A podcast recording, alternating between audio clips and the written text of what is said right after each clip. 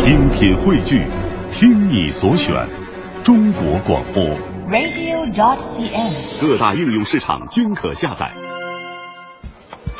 什么时候起，我们身边早已悄悄被这样的声音占据？现在什么工作啊？什么时候买房？挣多少钱啊？什么时候结婚呀？交女朋友？今年是现在什么工作啊？不经意间，一种隐形的捆绑将我们牢牢拴住，动弹不得。当我们面临毕业、面对社会、初次来到不熟悉的城市迷茫时，是否还记得小时候心中那无数个天马行空、美丽无比的梦想？我要当艺术家，我要当音乐家，我要我要当科学家。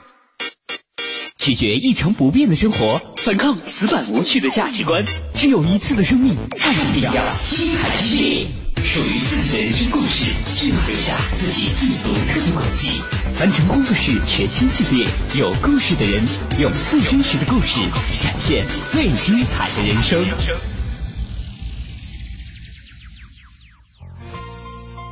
凡尘工作室全新人物访谈系列，有故事的人。节目主持人张远远，今日采访嘉宾尹江鹏。认识尹江鹏已经有不少年了，最开始是在大学同学的一次聚会中，他以其中一位同学发小的身份出现在大家眼前，并且出色完成了许多在他看来毫无难度，但是在我们这些外行人眼中崇拜到满眼白光的西点料理。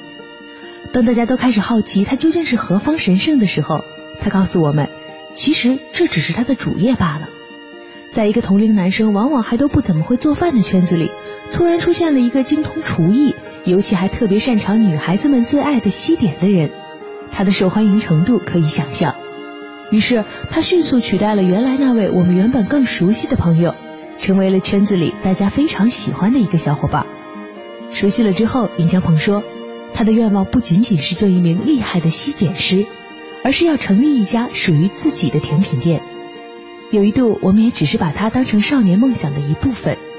但这些年过去，当我们偶尔回忆起那些早已被遗忘的少年梦想时，却得知一向稳重温和的他，却已经把那个梦想悄悄实现了。于是我找到了他，想让他给我讲讲这个用竖心旁圈住的甜点梦。当时中考失利了之后。其实去职高有好多专业的，很多专业都很热，怎么会想到做中餐了？碍于当时心情吧，也没有想太多，可能就是随便找了一个专业。嗯。然后因为当时我去尽职，尽职算中餐还不错。嗯。我觉得，而且民以食为天的话，可能干厨师的话也还不错。嗯。然后就这样干了中餐，实习了之后，就是正好那时候学校有机会去德国嘛。嗯。然后我们就报了一个德国班，学了一门德语。后来因为签证问题，德国没去成，改去奥地利，然后我才从此改了西餐。等于是在去奥地利之前，你都是一个按照中餐大厨的方向一直培养自己的。对，算是吧。到了那边，自己开始转做西餐的。对，我是到了奥地利，然后才真真正正开始基本上算接触西餐。嗯。因为我之前在学校的话，可能学了两年多的中餐。嗯。然后西餐的话，只是因为要去德国了，临时培训了半年。嗯，而且半年里基本上都有好多都是语言课，所以实际上接触西餐也就是一两个月吧。是不是当时去奥地利的那批你们同学都慢慢从中餐就转到西餐？基本上都是，但是那一批的话，好像中餐生报名的时候有十几个，但是真正去的时候只有四个，呃，其他的都是西餐，因为他这个针对的主要都是西餐。西餐对对对对对。那段时间一个人在外面学习，给你有什么改变或者影响吗？挺大的，因为当时我学了西餐之后，嗯，基本上从零开始。其实就是中餐也好，西餐也好，它分的还是比较细的，嗯，因为它大体上可能会分为就是冷菜、热菜跟包饼三大块，嗯。然后当时我就想，我就是西餐学什么，因为也没有太多的接触，嗯，跟中餐其实相通的部分有一些，但也不太多，嗯。然后我想，最后选择了饼房，嗯。然后我就是说。既然选择，我就觉着学杂不如学精，我就永远都朝着饼房这一门学。嗯，然后所以说在那个上学的时候就偏重于饼房，然后包括去酒店实习，嗯，也申请了到饼房实习。怎么会选择去饼房呢？因为我后来之后还是很发现自己很喜欢甜品的。嗯，当时在奥地利有一点想通的就是说，人其实干哪行其实都一样。但是你一定要是越早找到你自己的人生道路，嗯然后越重要。也就是说，你少走的弯路更少一点，比别人的起点可能更早一点。这个是因为有什么事情、有什么契机，你突然想明白了，还是在做的过程中发现，哎，还挺开心的？嗯，因为我觉得饼房这个东西挺博大精深的，嗯最基础的一些东西学会了之后，发现要走的路真的很长，而且嗯就是饼房，当你学三五年之后的话，基本上后边的一些东西都是靠自己去研究、领悟啊？领悟，然后自己去，就是西点师实际上是在所有厨师里最天马行空，应该最具有想象力的一个职业。而且我觉得做甜品的话，第一是它很好看，它跟正常餐饮不一样，它不是解决温饱问题，相对于更小资，我觉得更有人情味儿的一那么一个小的领域，所以就决定就是还是走饼房这一条路。饼房的话也是西餐里就是很重要的一块儿嘛，因为嗯。就是饭后甜点这一块儿，包括后期的像现在的就是甜品很多元化，嗯包括生日蛋糕啊，呃宴会 party 啊这些都用、嗯。都会用得到。我觉得你人生越早找到你自己人生喜欢的那条路，然后你的起步就会比别人早一点，嗯。再加上自己可能就是任何一条路最初的想法跟你走下去，多少肯定会有一些呃，就是不是你预期所想象的，嗯也就是所谓的难关也好，还是坎儿也好，还是一些改变也好，这都很正常。所以不管你走哪条路都是一样的。嗯当你遇到问题的时候，你就只有两个选择：一，要么解决它；二，就是你要要么找条路。但是如果你另外找条路的话，你同样还会出现这个问题。所以最后我才决定，就是一定要是选定了这条路，可能这条路并不那么好走，但是你要是走下去，也一定很精彩。所以就这样一直没改其他的行业，就一直一直就这么走。当时其实也想到了，可能继续在酒店里面，然后往西点部主厨的这个路发展，也会遇到很多问题。与其这样，不如自己出来试试。应该是这么说，我是用了七年的时间筹划自己现在的舒心堂。嗯然后也就是说，当我选了饼房这条路的时候，我就基本上就定好了我自己要开店，而不是朝着几个五星级酒店的主厨去发展。最终目标还是在落在自己开店。熟悉李江鹏的人都会知道，他很多年大家可能叫卡比蛋糕熊或者卡比熊，甚至大家可能之后就会直接简称为熊师傅。当时会怎么起到这么个名字的？我网名叫卡比熊，而且这个网名的话也用了十多年了。嗯然后是因为小的时候基本上特别爱睡觉，因为卡比熊是一个动漫里的人物，基本上一天能睡个什么二十多个小时，嗯有些像那个树袋熊似的。嗯然后自己当时年轻的时候也很喜欢睡觉，嗯所以就取了这个卡比熊这个网名吧。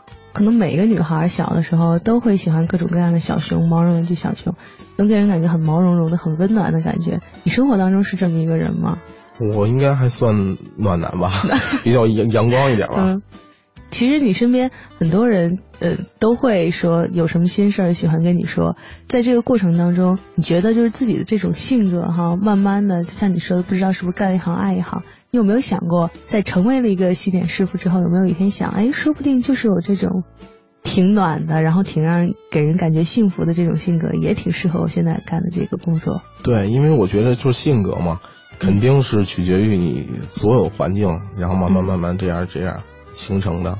反正我认识的大部分的西点是，尤其男生的话嗯还暖男比较多，因为可能甜品这个东西，我觉着如果你开心的话，你做出的甜品也会有味道；如果你沮丧的话，你甜品也其实也是有灵感在里边的。嗯而且甜品本身的话，就是希望人幸福，然后把这个幸福传递出去，与别人分享。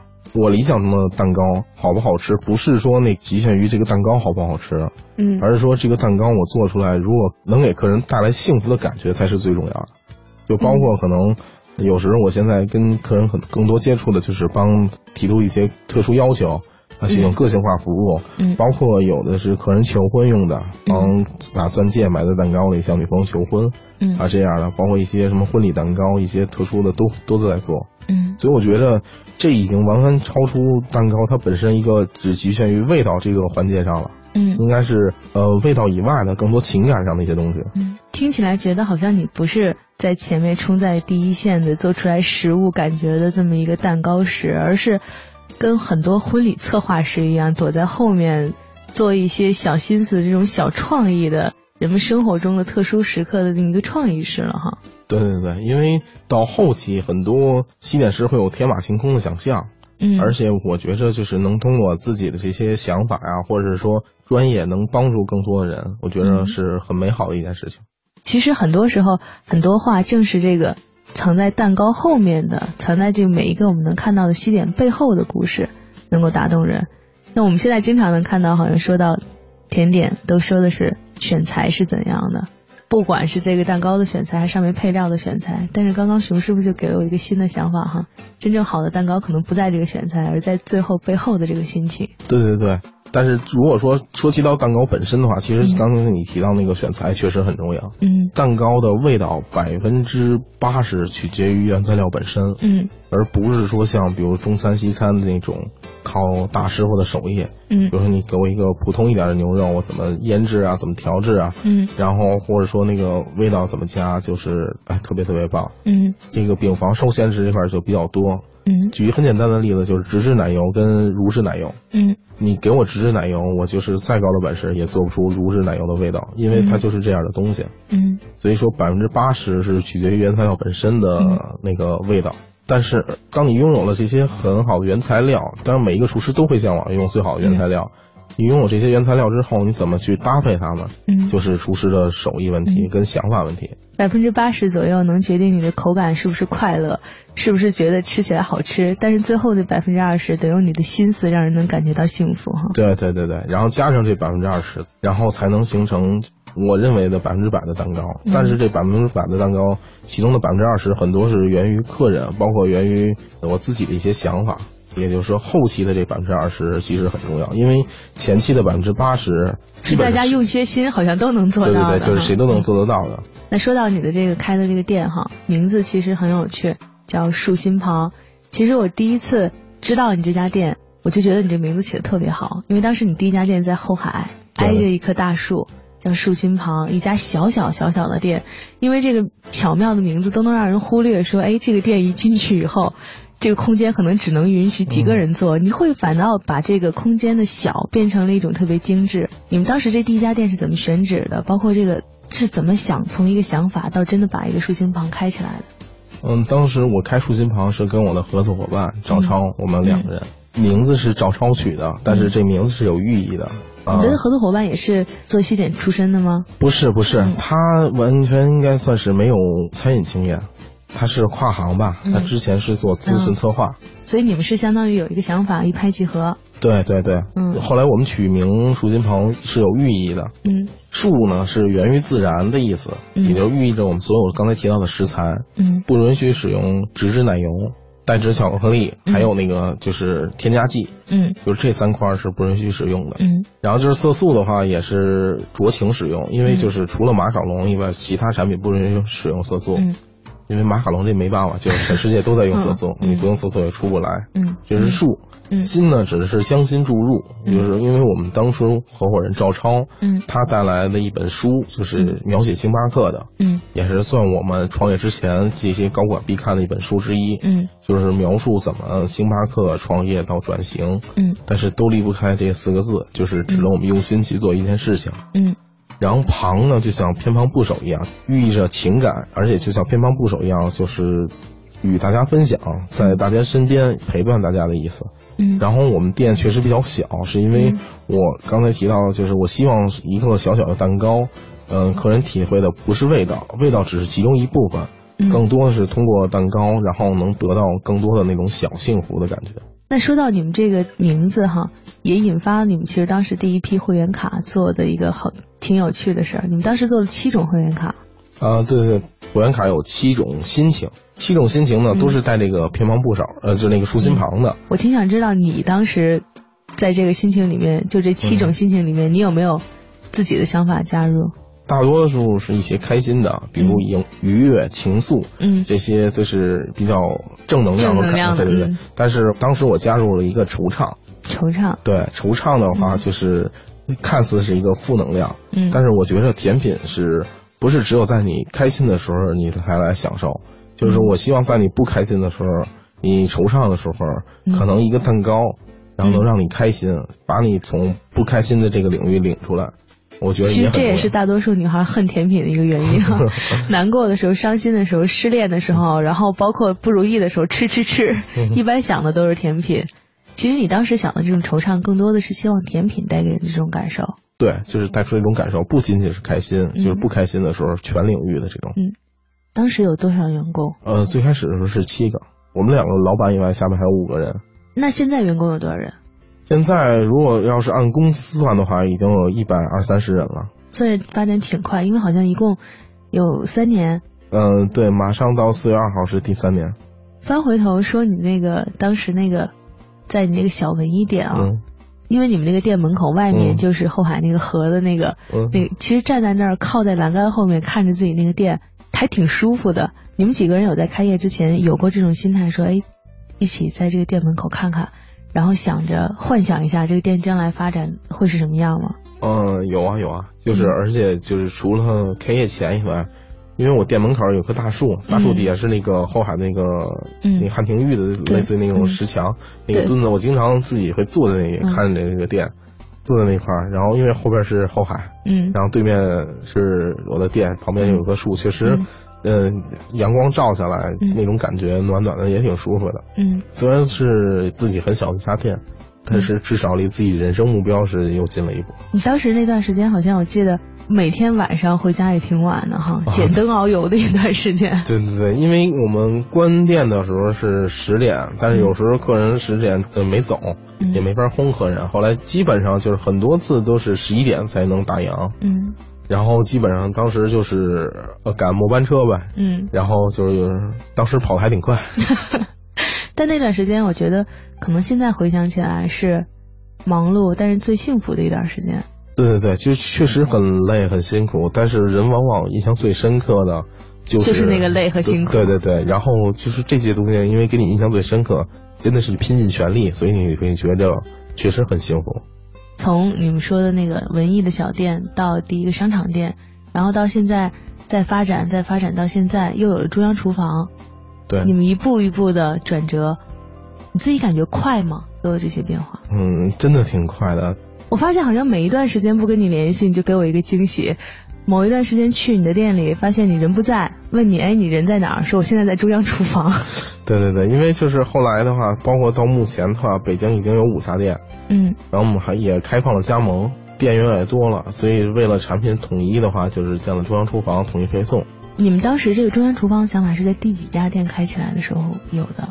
我们当时是在筹划第三家店的时候，就是大第三家店是大悦城店，第三家店开业之前就已经启动中央厨房。哎，到第三家店到中央厨房，推着自己往前走这个过程，和你最初想做甜品店那百分之二十的用心那种状态比起来，你觉得有变化了吗？现在？肯定是有变化，嗯公司也大了，人也多了，也开放加盟，所以你需要对很多的人去负责了你们开放加盟之后，也是你们中央厨房配送吗？啊。对，所以你的使命感就会多一些。最开始，如果你只有一家店的时候，你可能更多的是可以更天马行空一些，想法更多一些。然后现在的话，就可能是因为你除了对客人以外，你还要对你的员工，嗯，包括对你的加盟商都要负责任。说到你自己内心的想法，你觉得哪一种身份更能给你快乐？是那个靠在栏杆上，然后晒晒太阳，然后想想今天要做什么好看的西点的那个你呢？还是说现在想的是员工管理啊，然后整个流程控制啊，考虑这些事情的你，更是你觉得很舒服的状态呢？舒服的状态的话，那肯定还是靠在栏杆上后海那个阶段。但是，就是随着现在公司发展到这一步的话，有好多你不得不做的事儿。呃，虽然是不得不做的事，但是还是在做自己喜欢做的。只是你变大了，你规模大了之后，这些是相对应的必须的一些东西，也同样是你必须解决的东西，也同样是对自己能力一个增长吧。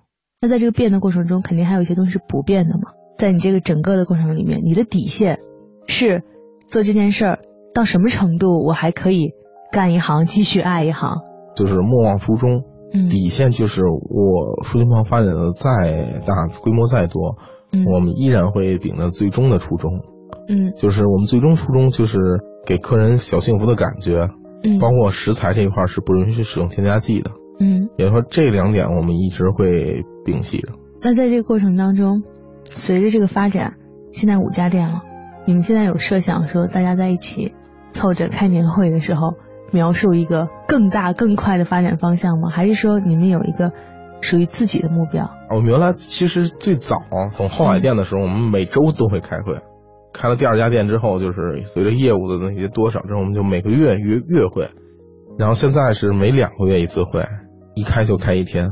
最开始的话，可能就是只是大家说一说最开始这周都服务了哪些客人，然后包括一些分享，对对，分享。然后呃，有些小的那个合理化建议这一块，包括目前到现在，我们有一个很好的机制，就是合理化建议及三六零评价。就是我们现在一百多人的公司，我们每个月都要提交三六零评价，这个是匿名评价。指的就是，首先你是匿名，就是通过手机软件或者邮件，嗯，评比对你的员工，就是你的主管及对你下属员工进行评价。同样，你的下属这些员工对你的上级，也就是你包括老板都要打评价。嗯，取三六零的评价就是相当于是全方位的，看看自己哪些不足去改正。有人评价你说需要改正的地方吗？初期的时候，他们都说我脾气不好，但是现在他们就说江鹏哥你怎么跟变了一个人？脾气太好了，是吧？对对。对，当然这个是取决于你，因为你在你的企业在不同阶段，嗯，就是因为刚开始创业的时候，就是下面的同事他们没有这些经验，因为丙房其实入手很难，嗯，不是随便抓一个就就上手就能会的，嗯，所以他们经常可能那时候要犯错。嗯，然后那个时候可能就是对他们要严厉一些，嗯，因为包括自己刚刚创业，对品质要求是最高的，嗯，啊，然后都包括员工，因为刚刚出错的时候，小伙伴出错的时候，你要是严师出高徒嘛，就那个时候你要就是教导多一些，所以当时就只能唱黑脸比较多一些。随着现在的话，因为他们也。跟我一起打拼的小伙伴也干了有两年了，嗯，这些东西他们也都上手了，嗯，所以说对他们也更信任了，放手的就会更多一些，嗯，包括他们出现了错误，第一是几率会小很多了，第二是就是出现错误的时候不像原来似的，嗯，因为都成大家有两年的那个交情了，都会成就像哥们兄弟一样，嗯，其实你只要说到点到，他们就都明白了。当时收到第一封短评的时候，当时他们都说江峰哥太严厉了，我当时。就是很怕我，嗯，这个其实不是我希望得到的，就是这个。你当时其实是不希望，我还以为你当时有一阵儿是，你们就觉得我凶就凶吧，但是你们你们得把这个事儿做好。做好事情是肯定的，但是其实挺意外的 哈。对对对，挺意外，因为我自己的管理风格的话，不是那种呃让人怕我那种，我是希望让人服我那种，服的话是由心底而以德服人。对对，以德服人的。结果没想到自己当时好像是变成了一个坏脾气的领导。回想起来，确实是当时比较严厉，因为当时我记得就是当时我在说一个小伙伴的时候，边上走过一个另外一个小伙伴都连走过的小伙伴都比较害怕，然后这一点对我打击也比较大，确实可能是当时过于严厉了。您正在收听的是凡尘工作室全新人物访谈系列《有故事的人》，精彩稍后继续。got my head spinning. No kidding, I can't pin you down. What's going on in that beautiful mind? I'm on your magical mystery ride. And I'm so dizzy, don't know what hit me, but I'll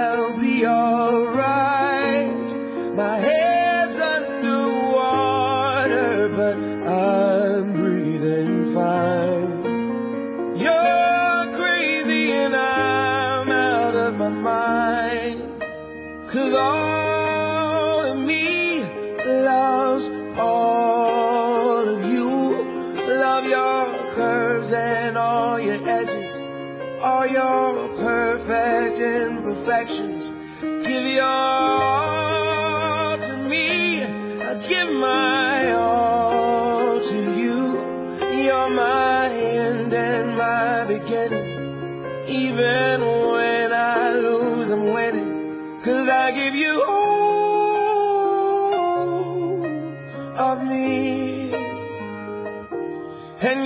me all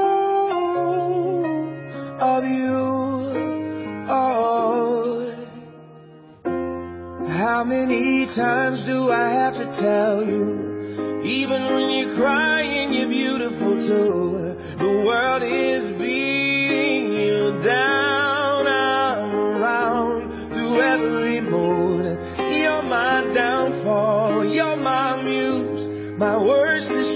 distraction, my rhythm and blues. I can't stop singing. It's ringing in my head for you. My head's underwater, but I'm breathing fine.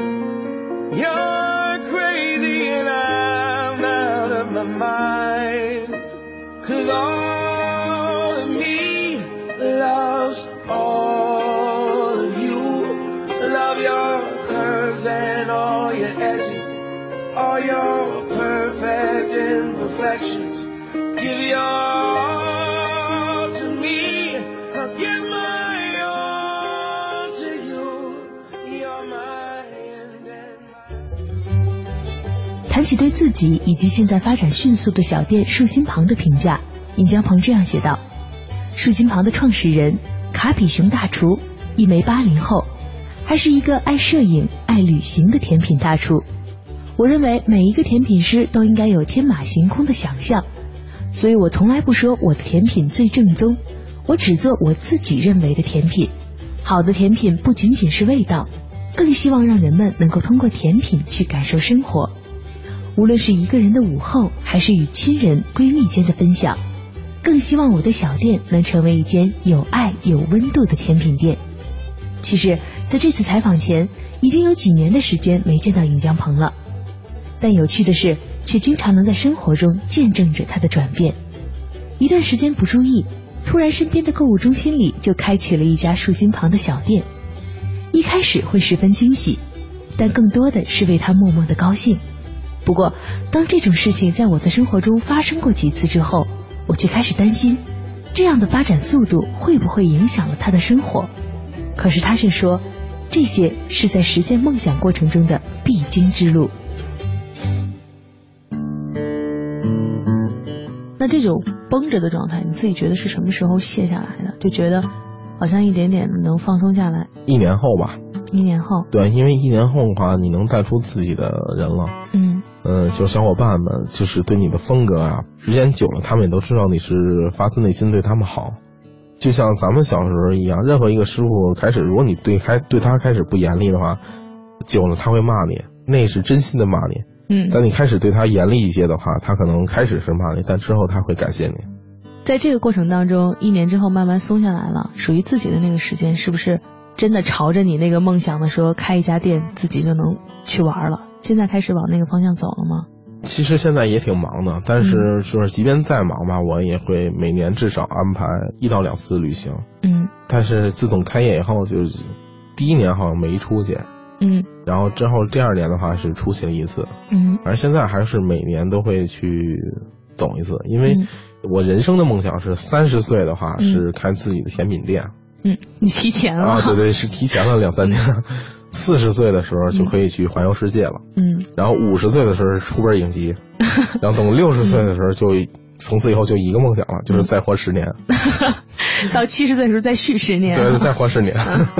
所以其实你现在这个状态一点一点的在朝着你想要的那个方向在走哈。你曾经比如说在开这个店的时候，有曾经设想过达到一种什么样的状态？就是我觉得哎可以了，然后这个店达到我的这种设想了，有这个目标吗？最初呢，呃设想目标那时候只是一家店嘛，就是或者一一家店到两家店的时候，嗯。可能就是大概一个月下来略有盈余，对嗯那个就是因为现在是实话，就是北京的那个嗯，能养活自己对对对，生生活压力比较大的情况下，就是略有盈余，我可以能实现有财务自有时由啊。对，有时间有嗯。有财力了，然后就可以去旅行了就可以了。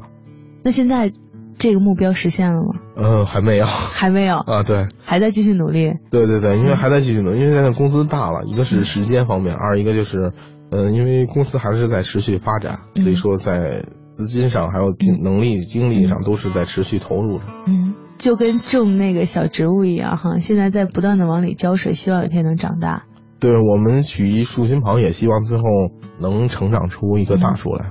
说说你的生活哈，开的一家小店是树心旁。嗯，最近在你生活里面也发也发生了一件特别树心旁的一个事儿哈，在熊老板很少的已已经被挤压的很少的个人时间里，前两天跑到西藏去徒步行了一段时间，然后在徒步行的过程中还干了一件特别浪漫的事儿，在徒步行的过程中求婚了。啊，对对对，我是那个在珠峰大本营跟我女朋友求的婚，嗯，之后我们又去那个阿里转山转了一圈。你们整个相处的过程肯定是伴随着你这家店最从暖男到黑点，然后再到暖男的这个状态的。整个你这店的发展，伴随着你的个人的感情的发展，到现在有没有一种双圆满的感觉？我觉得挺好，至少现在事业上不说丰收，但是也是至少是在做喜欢的事情。嗯，包括我现在已经领完证，也算是找到自己对的人了。嗯，我觉得其实当初最早开业的时候有想过，说那个开业会更忙，可能自己。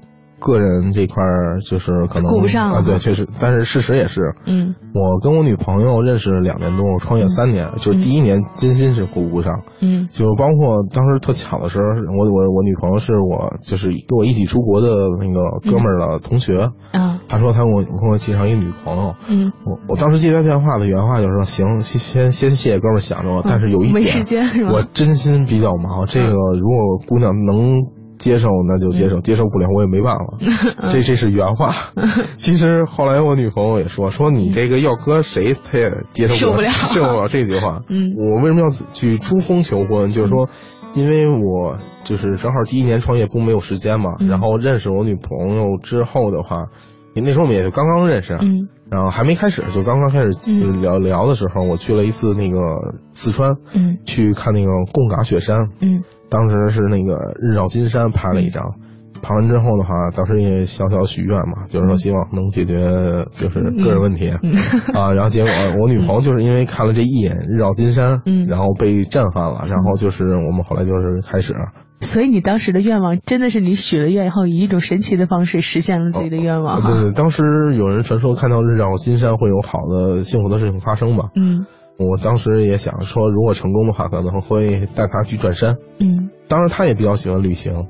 嗯，然后我们之后还去过黄山和安徽西递跟宏村一带。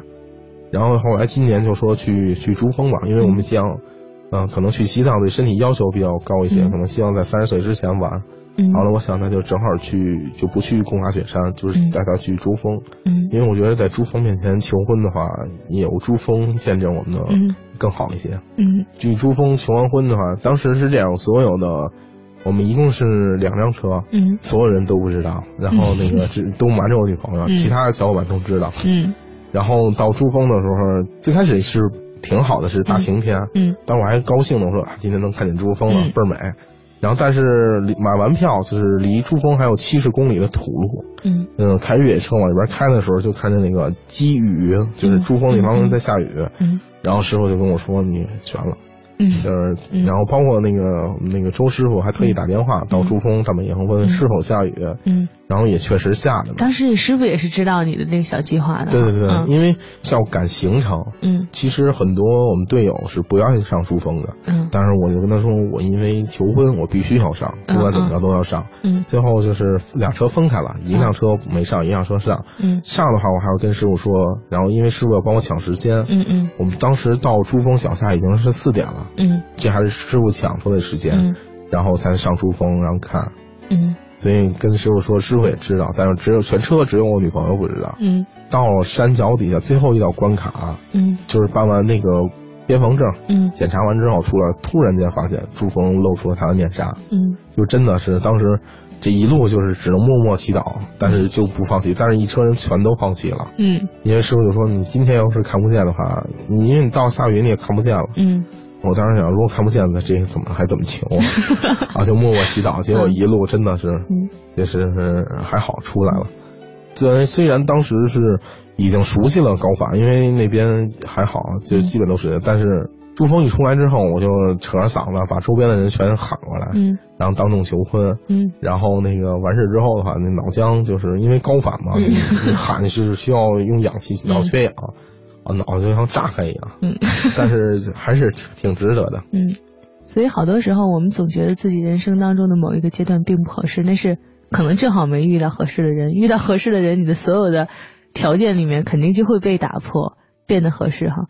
说你真正的这个一路走过来这个经历哈，是从白岸小王子的方向发展的哈，现在又做了西点师，在生活当中，就是你在家庭当中应该是一个特别全能的角色吧？你在家里面会做饭吗？啊，做饭是我的活儿。刚要说，可能在生活当中，你这个在家庭关系里面，这个暖男的身份扮演的特别好，战胜了很多。男性一个特别大的一个部分哈，啊对，因为可能我具备的技能都比较讨女生喜欢，第一是会做饭，嗯，第二是会做甜品，第三是会拍照，嗯，而且你还特别细心。我记得好像原来即使朋友一块吃饭的时候，熊师傅什么切果盘什么事儿 你们都起开，然后让我来做。生活当中也是一个，即使很忙的时候，也算是一个生活当中很有生活情趣的人。我觉得就是，如果你做甜品，如果你生活没有情趣的话，做的甜品也不会好，没有灵感。基本上任何一个甜品师的话，都会比较注重就是一些细节上的东西，嗯，包括就是有情绪。所以熊师傅每天就是在外面披荆斩棘的工作，回家，老婆你让开，让我来做饭。算是吧，不过就是一般的话，回家比较晚，就是可能休息的时候做做饭，或者是今天可能回家早了才会做。其实很多时候，制作。不管是美食，然后不管是任何一个自己家里面家人的一起的餐饮的这个过程当中，我们看到的可能最后是一个成品的呈现，但是真正最美好的部分正好是在你做的这个过程当中的，是因为在家里面给老婆做饭的这么一个很甜蜜的自己的心情，所以你们在自己的店里面还开了烘焙课堂吗？对，就是其实怎么想到这个的？当初也是，就是我们希望就是说把这些东西去去传递出去嘛。嗯，也有很多的客人来，觉着觉着东西不错，也想学。想学，嗯。尤其现现在很多小女生也喜欢做甜品。嗯。然后后来我们也是看这个之后，就索性先试了一下。嗯。在三元桥第一个店试了一下烘焙课堂。嗯。啊，就叫树心旁烘焙课堂，嗯，然后它前边是有也是有树心旁这个小站这个区域，嗯，就是卖一些甜品啊，喝一些下午茶这块，然后后边是教学，嗯，然后也是开始摸索着，然后一点一点尝试，然后因为通过教学的话，一个是客人可能除了吃以外，他也很很想学这些东西。然后也通过跟客人接触，然后更多的与客人分享，就是你在教客人的时候，也是也是一种很幸福的感觉。那接下来在二零一五年，你设想的一个比较好的、你最理想化的，就是不管是你个人的生活，还是你的这家小小的、现在已经有一些规模的甜品店的发展方向，你有过设想是？怎样是你满意的状态吗？先说你的生活，你希望二零一五年你的生活有什么变化？生活上的话，二零一五年可能先把婚事办了吧。嗯，这可能是算是自己也算自己人生的一个重大转折点。嗯，工作上的话，嗯，因为去年二零一四年的时候，我们刚刚开放加盟，嗯，等于也算是事业上一个转折点。嗯，二零一五年随之的话，就除了现在已经有有几个加盟店以外，嗯，可能更多是扶持加盟店。嗯，除了帮助他们开业以外，现在就是帮助他们日常的一些管理啊。嗯。然后包括自己现在树心旁也是，呃，希望在三周年的时候有一个新的一个，再有一个新的变化。你希望在新的一年，对于很多第一次路过、走过你店门口的人，或者说从你店里面第一次走出来的人的心里面，树心旁会给人留下一个什么样的印象？如果说客人能在树心旁感觉到哪怕只有一点点的小幸福，我就觉得做到了。因为小幸福这东西真的是你需要去体悟。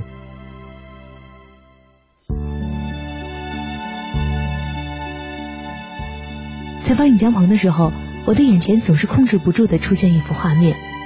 许多年前的一天，在北京一个阳光明媚的下午，我们同乘了一辆洒满阳光、足够温暖、人也不多的电车。随着路上的颠簸，他对我说起将来想要开家甜品店。我说，我希望能够一直做广播。现在回想起来，那次聊天仿佛就在昨天，但事实上中间却已经历了太多太多。在梦想实现的过程中，我们不断的过关斩将，咬牙坚持。在一次次曙光即将出现的时候，告诉自己加油，别放弃。终于才能走到了今天。现在看来，所有的过程又都美成了一幅画，记录着我们曾经奋斗的日子。而真正幸运的是，在记忆中能够让我们真正留下的瞬间，往往只有那个在阳光下坐在后海栏杆上看着自己小店的场景，或者是此时此刻能够彼此交谈和采访的快乐，能够见证并且自己也拥有这样一个美好的少年梦想，最终还把它实现了，真是一件让人觉得幸福和快乐的事情。所以你看，人一定要坚持拥有梦想，万一哪天它真的能够实现呢？感谢您收听今天的节目，欢迎您明天同一时间继续收听凡尘工作室更多精彩内容。